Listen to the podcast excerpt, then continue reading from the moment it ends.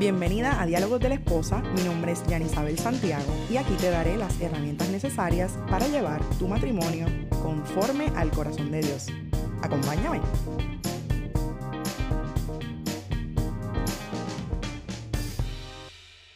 Hola, hola chicas, gracias por conectarte una vez más a Diálogos de la Esposa. Hoy es martes 4 de julio, espero que te encuentres muy bien. Acá en Puerto Rico el día, ¿verdad? Está un poco lluvioso, pero yo me siento bien feliz y contenta. ¿Por qué? Porque en unos cuantos días estaré celebrando el aniversario número 16 de mi matrimonio. Si me sigues en mis redes sociales, eh, sabrás que por allí te estuve hablando, ¿verdad?, sobre esto del aniversario, hice una publicación acerca del mismo, pero el motivo por el cual estoy haciendo este episodio de hoy, ¿verdad?, es porque durante estos años de casada yo he aprendido tantas y tantas cosas.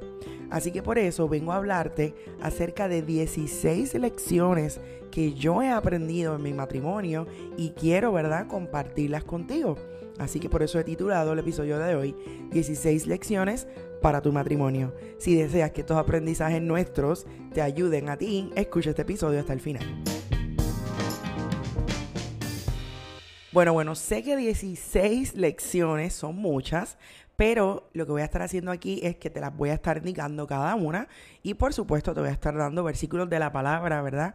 Que van atados a lo que es cada una de esas lecciones, pero voy a tratar de ser breve en cada una de ellas te adelanto, si hay alguna de esas lecciones de las cuales tú quisieras que yo abunde más en ese tema o te gustaría aprender, no olvides luego de que acabe el episodio ir a mi página de Instagram para que me escribas y me dejes saber cuál de ellos te interesa y poder hacer, ¿verdad?, más publicaciones acerca de eso. Pero no se diga más, vamos con las lecciones que he aprendido durante estos 16 años. La número uno, querida, esta la aprendí tan rápido como en nuestro primer año de casados. Y se trata de lo siguiente.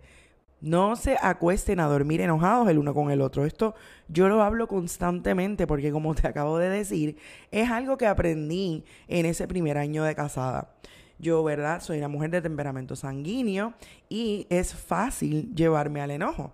Así que en estos 16 años de casada he aprendido que estar enojada, mira, no logra nada. Y esto nos lo dice la palabra de Dios en Efesios 4:26, donde dice, además, no pequen al dejar que el enojo los controle. No permitan que el sol se ponga mientras siguen enojados. Amiga, si me escuchas desde antes, sabes que te he dicho que enojarte en sí no es un pecado, no es una emoción que tengamos que evitar. Somos seres humanos y vamos a tener momentos en los que nos vamos a enojar, sobre todo, ¿verdad? Con nuestro cónyuge, porque es la persona con la que estamos todos los días de nuestras vidas son eh, diferentes a nosotros y vamos a tener estos roces y estos enojos de cuando en vez, como digo yo. Aquí lo que no debemos hacer y la lección que tienes que entender es que cuando estamos casadas no nos podemos quedar con ese enojo. Si pasó durante el día, durante la tarde o en la misma noche, tenemos que buscar la manera de no quedarnos enojadas. Y antes de acostarnos a dormir, como dice en la palabra, antes de que se ponga el sol, mira, buscar hablar con tu marido. Si quizás no es un momento y verdad que, que sea rápido para poder resolver la situación o la dificultad o la razón por la cual te hayas enojado, se hayan enojado ambos, pero por lo menos, ¿verdad? Hacer ese acercamiento, pedir esa disculpa, bajar la agua, calmarse y desechar ese enojo para que se acuesten a dormir tranquilos y al otro día lo puedan resolver. No es que tengan que resolver el problema al momento, pero sí sacar esa emoción del enojo, ¿verdad? Y llenarnos de paz y tranquilidad para que no se convierta en un pecado. La lección número dos, que yo aprendí, perdón, el verdadero significado del perdón. Esa fue mi lección. A través de mi matrimonio, ¿verdad? Es que yo he aprendido lo que realmente significa perdonar y ser, perdona, y ser perdonada. Hace poquito, no recuerdo en dónde, pero leí algo que decía, perdonar no es una acción, es un mandamiento. Y definitivamente, Dios nos pide que perdonemos las faltas de los demás así como Él nos perdona. Y nuestro esposo no está exento de este mandato. Ha sido, amiga, a través de mi matrimonio, como te dije ahorita, en donde yo he sabido poner en práctica el perdón constantemente. He perdonado a mi esposo por cosas pequeñas y por cosas grandes. Y de la misma manera, he sido constantemente perdonada. Un versículo que te quiero dejar para esta lección es, sean comprensivos con las faltas de los demás y perdonen a todo el que los ofenda. Recuerden que el Señor los perdonó a ustedes, así que ustedes deben perdonar a otros. Esto está en Colosenses 3, 13. Recalco, ahí dice perdonar a todos. Y nuestro esposo es parte de ese todos. Y también que recuerden que el Señor los perdonó a ustedes. Dios nos ha llamado a que si Él nos perdona cualquier ofensa, todas, nosotros también practiquemos, ¿verdad? Eh, la actitud de perdón con nuestro esposo. Puedo abundar aquí, pero como te dije, quiero ser breve en cada una de las lecciones.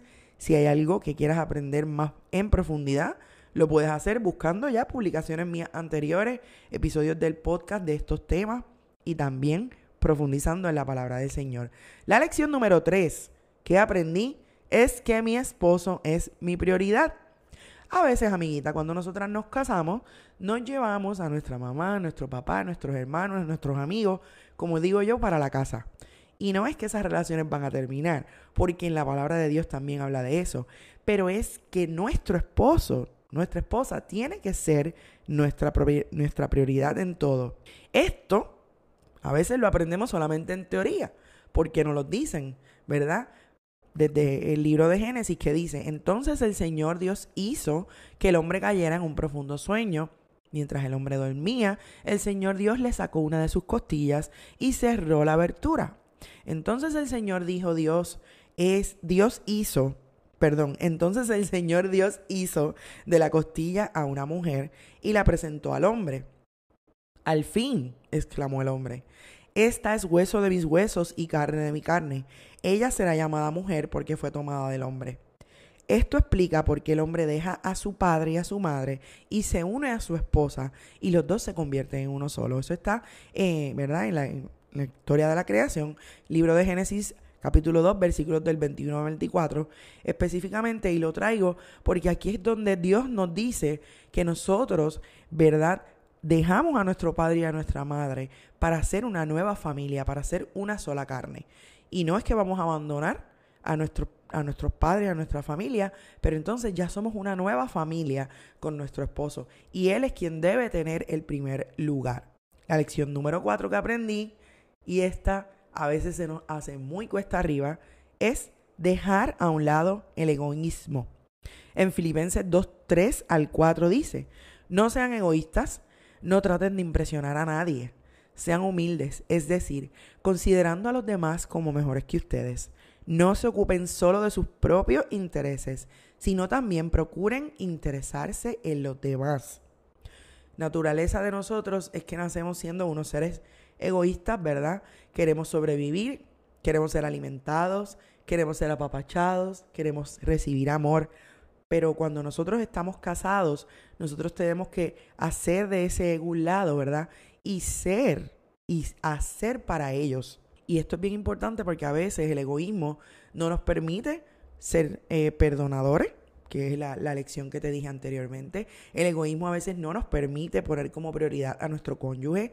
El egoísmo evita muchísimas cosas y para estar casado, amiga, nosotros tenemos que poner a nuestro esposo como prioridad y ellos a nosotras.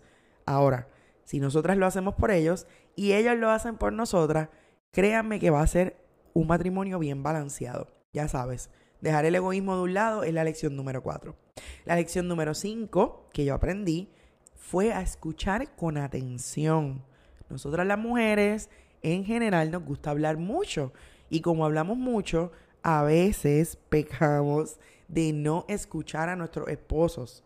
En Santiago 1.19 dice, mis amados hermanos, quiero que entiendan lo siguiente, todos ustedes deben ser rápidos para escuchar, para hablar y lentos para enojarse. Hago una pausa para dejarte saber, porque a mí a veces me han preguntado, Yani, pero ¿qué versículos de la Biblia yo puedo aplicar a mi matrimonio? Y a veces usualmente vamos y buscamos en la Biblia y solamente, ¿verdad?, encontramos a los que se dirigen directamente a los esposos, como cuando Jesús habla del matrimonio, cuando lo hace Pablo, ¿verdad?, en, en sus cartas. Pero, amiga, realmente todo lo que está en la palabra de Dios, cuando se refiere, ¿verdad?, a nosotros mismos y obviamente a los demás, nos aplica también el matrimonio. Cuando aquí en Santiago 1.19 dice, sean eh, lentos para hablar y lentos para enojarse, no es solamente con los demás, con los jefes, con los amigos, con los compañeros de trabajo, con las personas de la iglesia, ¿no? También le aplica a nuestro esposo y a nuestra esposa. Aprender a escuchar con atención es tener, ¿verdad? Una escucha activa en donde yo em, puedo eh, saber los sentimientos que tiene mi esposo, cuáles son sus emociones, qué le pasó en el día, para yo poder ayudarle y acompañarle en su diario vivir. La lección número 6 que aprendí fue que a que antes de esperar amor por parte de mi esposo, de quien yo tengo que recibir lo primero es de Dios. Esto yo lo he hablado también en mis posts y en mis entradas al, blog y es un tema el cual voy a estar tocando, ¿verdad? En, el, en el libro que pronto voy a estar publicando. Y esto está en Primera de Juan 4.10, que dice, en esto consiste el amor verdadero. No en que nosotros hayamos amado a Dios, sino en que Él nos amó a nosotros primero y envió a su Hijo como sacrificio para quitar nuestros pecados. Tu vida, tu identidad, tus emociones y tu autoestima no pueden depender del amor que tiene tu esposo hacia ti. ¿Que es importante? Sí. ¿Que te tienes que sentir valorada por él y amada por él? Sí. Pero tú tienes que sentir y saber que Dios te ama primero. Que quien tú dependes es de Dios. Ese amor, ¿verdad? Que Él nos tiene desde antes de crearnos y desde antes de que nos casáramos. La lección número 7 es que mi esposo no tiene que saber o adivinar lo que yo estoy pensando o sintiendo. Yo antes me creía que porque él era mi esposo, porque él me conoce, él nada más con mirarme ya debe saber si estoy triste, si estoy enojada. Oye, tenemos, eh, ¿verdad?, lenguaje corporal y con los años uno va aprendiendo cómo quizás puede sentirse su esposo o su esposa. Y eso no está mal. Pero nosotros no podemos depender de eso. Aquí es donde es bien importante la comunicación. La responsabilidad de mi esposo, según la palabra, es de amarme y cuidarme como a él mismo. La responsabilidad de él es tratarme, ¿verdad? Bien.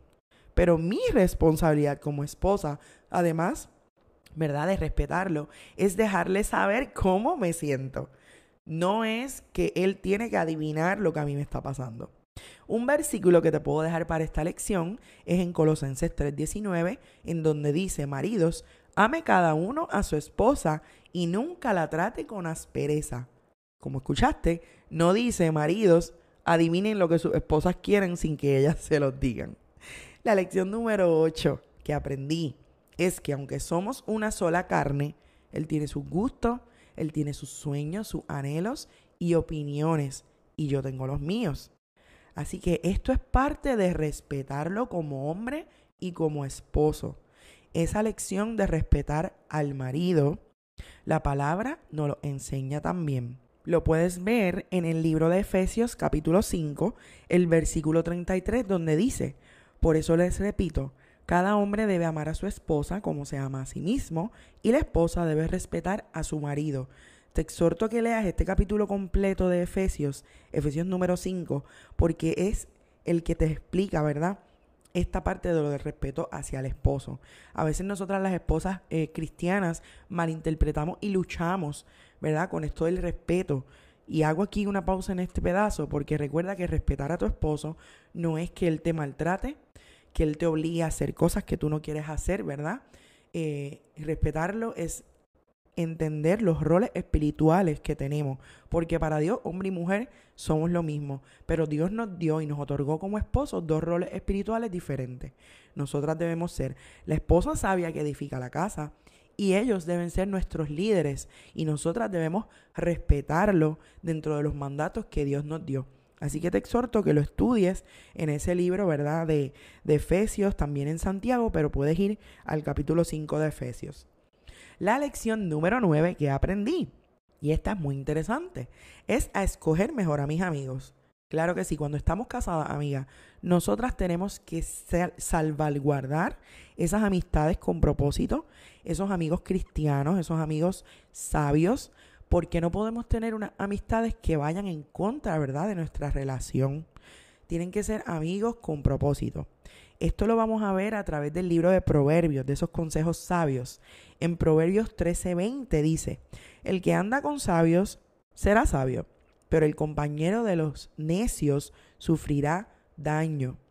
Cuando no tenemos unas buenas amistades, unas buenas relaciones interpersonales, de amigos con propósito en nuestro matrimonio, pueden causarnos problemas, pueden ser un arma de doble filo. Las malas amistades pueden arruinar tu matrimonio, así que te pido que como yo aprendí esa lección, tú también la pongas en práctica y busques y hagas un inventario de esas personas que son los amigos que están ahí contigo constantemente. La lección número 10 es orar por mi matrimonio y por mi esposo. Miren amiga, usted no puede estar casada siendo una pareja cristiana sin que no exista la oración. Es bien importante orar por tu matrimonio, orar por tu esposo todos los días y orar en conjunto. En Santiago 5:16 dice, por tanto, confiésense sus pecados unos a otros y oren unos por otros para que sean sanados. La oración eficaz del justo puede lograr mucho y lo uno a los otros también incluye a los esposos. Mira otra palabra que Dios me dio en 1 Corintios 7:16 que dice, ¿acaso ustedes esposas no se dan cuenta de que sus maridos podrían ser salvos a causa de ustedes? Y ustedes esposos no se dan cuenta de que sus esposas podrían ser salvas a causa de ustedes. Obviamente esto es un mensaje que Pablo le dejó a la iglesia de Corintio, pero yo lo veo como que aplica también a nosotros porque porque a través de la oración constante, ¿verdad? A través de nosotros poder estar conectadas con Dios en intimidad, podemos ayudar a que nuestros esposos sean salvos y más allá sean sanos y viceversa. Así que esta lección no la puedes dejar pasar. La lección número 11 es que nunca debo olvidar de ser una esposa creativa, cariñosa y servicial. Estos son tres características y cualidades que el Señor me ha dado a través de mi matrimonio. ¿Por qué? Porque en Proverbios 19:13 dice, el hijo necio es una calamidad para su padre. Una esposa que busca pleitos es tan molesta como una gotera continua. Y en Proverbios 21:19 dice, es mejor vivir solo en el desierto que con una esposa que se queja y busca pleitos. Nosotras las mujeres tendemos a quejarnos cuando las cosas no nos gustan. Y en nuestra humanidad, ¿verdad? Está el buscar pleitos, el buscar, eh, como decimos en Puerto Rico, dime y direte, analizar las cosas, argumentar. Y Dios nos llama en su palabra a que seamos unas esposas sabias, a que seamos unas esposas que escuchemos antes de hablar. Y no es que no nos vamos a enojar, como dije ahorita, ni no nos vamos a quejar porque somos humanas y tenemos emociones. Pero es algo que nosotras tenemos que utilizar el control propio del Espíritu Santo para no caer en ser esa esposa que busca pleitos que dice en Proverbio. Por eso es importante que te enfoques en tu creatividad, en tu cariño hacia tu esposo, en tu servicio hacia él, para que no seamos esa esposa que Proverbios dice que no seamos. La lección número 12 se trata de cuidarme a mí misma para estar bien para él. Esto nos pasa mucho a las madres. A veces nos descuidamos, no solo físicamente, ¿verdad? También emocionalmente. Y si nosotras no estamos bien, nuestros hijos, nuestros esposos no van a estar bien. Como hablo mucho yo con mi mejor amiga, que nosotras somos las que hacemos la armonía en nuestra casa. ¿No te ha pasado que cuando tu esposo llega de trabajar, si él es recibido por una mujer que está enojada, o que está eh, triste, o que está deprimida, o que está histérica, ¿qué él va a sentir? Lo mismo. Y la armonía de tu casa esa tarde va a ser de histeria. Por el contrario, ¿no te ha pasado que si recibes a tu esposo tranquila, lo saludas con un beso, le das un abrazo, aunque él venga estresado de su trabajo, de la calle, de como sea? Créeme que eso puede bajar, ¿verdad? Los ánimos en él y va a crear una atmósfera y una armonía en tu hogar mejor. En 1 Corintios 6, 19 dice, ¿no se dan cuenta de que su cuerpo es el templo del Espíritu Santo, quien vive en ustedes y les fue dado por Dios? Ustedes no se pertenecen a sí mismos. Esto nos enseña a que nosotras tenemos que cuidar, ¿verdad? De nuestro cuerpo, de nuestra salud, no solo para nosotras, sino para nuestros esposos, porque también nuestro cuerpo le pertenece a ellos. De otro modo, no todo se trata de lo físico. También en 1 de Pedro 3:4 dice, en cambio, Vístanse con la belleza interior, la que no se desvanece, la belleza de un espíritu tierno y sereno, que es tan precioso a los ojos de Dios. Nos toca cuidarnos emocional y espiritualmente para que también nuestros esposos puedan disfrutar de nosotras mismas. La lección número 13 es hacer más agradecida, no solo de palabras, sino también a través de mis acciones. La gratitud es algo imperativo en tu matrimonio, ¿verdad? Tener gratitud en el corazón, primeramente a Dios, por las cosas que Él hace, por las bendiciones y por lo que tampoco es bueno, porque siempre nos, ¿verdad? nos ayuda para bien y nos enseña y nos forma y nos transforma. También tenemos que ser agradecidas con nuestros esposos. A veces pasan los días y damos por sentado las cosas, no le mostramos gratitud, no le agradecemos por todo lo que él hace por la familia, porque se levanta todos los días a trabajar, porque nos escucha, porque está ahí para nosotras. Y esto también la palabra de Dios nos los exhorta. Y te dejo dos versículos para que puedas meditar en ellos. El primero está en 2 Corintios 9:11, que dice, ustedes serán enriquecidos en todo sentido para que en toda ocasión puedan ser generosos y para que por medio de nosotros la generosidad de ustedes resulte en acciones de gracias a Dios. Y el segundo se trata de primera, de Tesalonicenses, capítulo 5, versículos del 16 al 18, que dice, estén siempre alegres, oren sin cesar, den gracias a Dios en toda situación, porque esta es su voluntad para ustedes en Cristo Jesús. Así que sabes que a través de la actitud de gratitud es que puedes, ¿verdad?, tener un, matrimonio mejor y lograr que esa armonía en tu casa, eh, siendo, ¿verdad?, eh, gratitud mutuamente entre tú, tu esposo y Dios, va a traer bendición y un ambiente positivo. Y una de las cosas que mantiene, ¿verdad?, el amor en nuestro matrimonio. La lección número 14 se trata de que si nos esforzamos, Nuestras diferencias pueden obrar para el bien común del matrimonio, amiga, y no para formar una guerra. Sucede que a veces nosotras nos enfocamos en lo diferentes que somos el uno del otro. Somos diferentes por varias razones. Primero, porque ellos son hombres y nosotras somos mujeres. Ya hay muchísimas diferencias. Segundo, porque venimos de distintas familias con distintas crianzas y valores. Y tercero, porque probablemente tengamos temperamentos diferentes.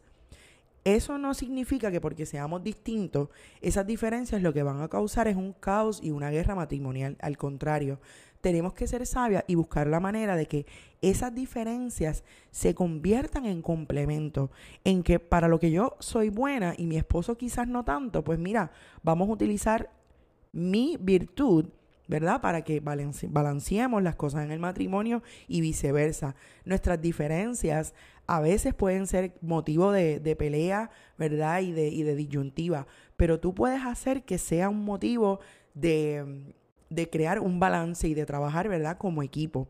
Un versículo que te quiero dejar para esta lección se trata de una enseñanza que nos dejó el apóstol Pablo acerca, ¿verdad?, con relación a la tolerancia. Porque para nosotros poder aceptar esas diferencias, tenemos que ser tolerantes el uno con el otro. En Romanos 14, del 2 al 6, dice, uno cree que se ha de comer de todo. Otro, que es débil, come legumbres. El que come no menosprecia al que no come. Y el que no come no juzgue al que come porque Dios le ha recibido. Ojo, tolerancia con nuestras diferencias. También en el libro de Efesios, capítulo 4, versículo 32 dice, más bien sed, sed, perdón, benignos los unos con los otros, misericordiosos, perdonándonos los unos a los otros, como también Dios nos perdonó a nosotros en Cristo Jesús. Parte de nuestra relación se trata de tolerar las diferencias de perdonar las diferencias y de utilizarlas para el bien común de la relación. La lección número 15, ya estamos casi terminando, es que nosotros debemos fomentar todos nuestros niveles de intimidad, porque nuestros niveles de intimidad son igual de importantes. Si has seguido mis publicaciones, te he hablado anteriormente acerca de los distintos niveles de intimidad, por ejemplo, la intimidad emocional, la intimidad espiritual, la intimidad física, la intimidad social y la intimidad intelectual. Y las menciono todas porque a veces pensamos que solamente la intimidad física es la más importante. Y aunque la palabra de Dios nos habla, ¿verdad?, de ese momento especial, de esa intimidad que nosotras debemos tener física en relaciones sexuales con nuestro esposo, no es la única que existe. Así que en estos años de casada yo he aprendido que nosotras tenemos, no nosotras solas, ellos también, fomentar todos esos tipos de intimidad, ¿verdad? Provocándolo. Tener una intimidad emocional en donde dialoguemos acerca de lo que nos pasa y sentimos. Una espiritual, ¿verdad? Teniendo una vida en conjunto como cristianos, orando y leyendo la palabra. Una intelectual en donde podamos tener conversaciones, ¿verdad? Donde nuestras distintas opiniones sean eh, divulgadas y evaluadas el uno por el otro con respeto y con amor. Esa intimidad también social, el de nosotros poder tener relaciones interpersonales con otras personas que sean saludables dentro y fuera, ¿verdad? De lo que es el contexto matrimonial. Y también la intimidad física, ¿verdad? Porque también es parte de nuestros roles como esposo y esposa. Para esta parte de la lección de la intimidad te quiero dejar dos versículos. Uno va dirigido directamente a lo que es la intimidad sexual, en donde dice en 1 Corintios 7:5, no se priven el uno al otro de tener relaciones sexuales, a menos que los dos estén de acuerdo en abstenerse de la intimidad sexual por un tiempo limitado para entregarse más de lleno a la oración. Después deberán volverse a juntar a fin de que Satanás no pueda tentarlos por la falta de control propio. Es importante, amiga, que la intimidad física sea fomentada por parte de los dos y si tienen situaciones en esa área, tienen que buscar ayuda. El otro versículo que puedes aplicarlo a esta parte de la intimidad está nuevamente en el libro de Colosenses 3, en este caso los, eh, los versículos perdón, 18 y 19, y donde dice instrucciones para las familias cristianas. Es el titulillo que dice, ¿verdad? Antes de estos versículos. Dice, esposas, sujétese cada uno a su esposo como corresponde a quienes pertenecen al Señor. Maridos, ame cada uno a su esposa y nunca le trate con aspereza tenemos que fomentar toda la área de intimidad para lograr seguir, ¿verdad? Estas instrucciones que nos dice el, el apóstol Pablo en la palabra de Dios. El último, o la última lección que te quiero dejar por aquí, es que celebren sus aniversarios. Para esto, no necesito abundar mucho. Amiga, yo voy a cumplir 16 años de casada el próximo 8 de julio y en total, incluyendo el noviazgo, llevo 22 años con mi esposo. Sé que muchas de ustedes llevan mucho tiempo más, ¿verdad? Llevan 25, 30, 40 años de casada. Algunas están comenzando, algunas tienen 10, algunas tienen menos años que yo. No importa la cantidad de tiempo. Lo que importa es que tenemos que ser unas personas, ¿verdad? Agradecidas con el Señor por el tiempo que Él nos ha permitido estar en el matrimonio, no importa, ¿verdad?, de los retos que, que traen el estar casados, es la relación más bonita que podemos tener en todas las relaciones si permitimos que Dios controle y que Dios sea el que lleve, ¿verdad?, las riendas de nuestras vidas y de nuestra relación. Te estoy pidiendo que celebres tu aniversario porque es parte de esa celebración de vida, de esa celebración de bendición que podemos hacer, ¿verdad? Por, por lo que Cristo hizo en nosotros. Primero tenemos que celebrar esa transformación que Dios ha hecho en nuestros corazones y en nuestros matrimonios. Y también celebrar que, mira, estamos cumpliendo un año más, que pudimos lograrlo contra viento y marea, que estamos ahí constantemente luchando por llevar una relación en unos tiempos en los que ya el matrimonio, ¿verdad? Eh, como, como dicen por ahí, pasó de moda, en que ya el matrimonio no es para todo el mundo, pero no. El matrimonio es el diseño original de Dios y tener un matrimonio saludable y tener un matrimonio bueno tampoco es una cosa que no se pueda lograr, ¿verdad? Es difícil, es un reto, pero con Dios lo podemos hacer y con un compromiso del esposo y de la esposa. Para ese, eh, para esa lección no te tengo un versículo porque la palabra está llena, ¿verdad? De versículos acerca de la gratitud y acerca de nosotros poder celebrar lo que Dios ya hizo por nosotros, perdonándonos, aceptándonos, guiándonos y enviando a su Hijo Jesús para morir por nosotros, por nuestros pecados, por nuestra salvación y por nuestra sanidad. Así que te doy las gracias por estar en este episodio, que sé que te dije que iba a ser breve, pero se extendió porque eran 16 lecciones que quise compartir desde mi corazón. Como te dije al principio, si hay alguna de las lecciones en las cuales quieres que abunde, déjamelo saber a través del DM en mi Instagram para entonces hacer alguna publicación o algún otro episodio a futuro sobre estos temas. Te doy las gracias de nuevo, te bendigo, bendigo tu vida, tu esposo y tu familia y gracias por conectarte una vez más a Diálogos de la Esposa, un podcast con propósito. Hasta el próximo martes, chao.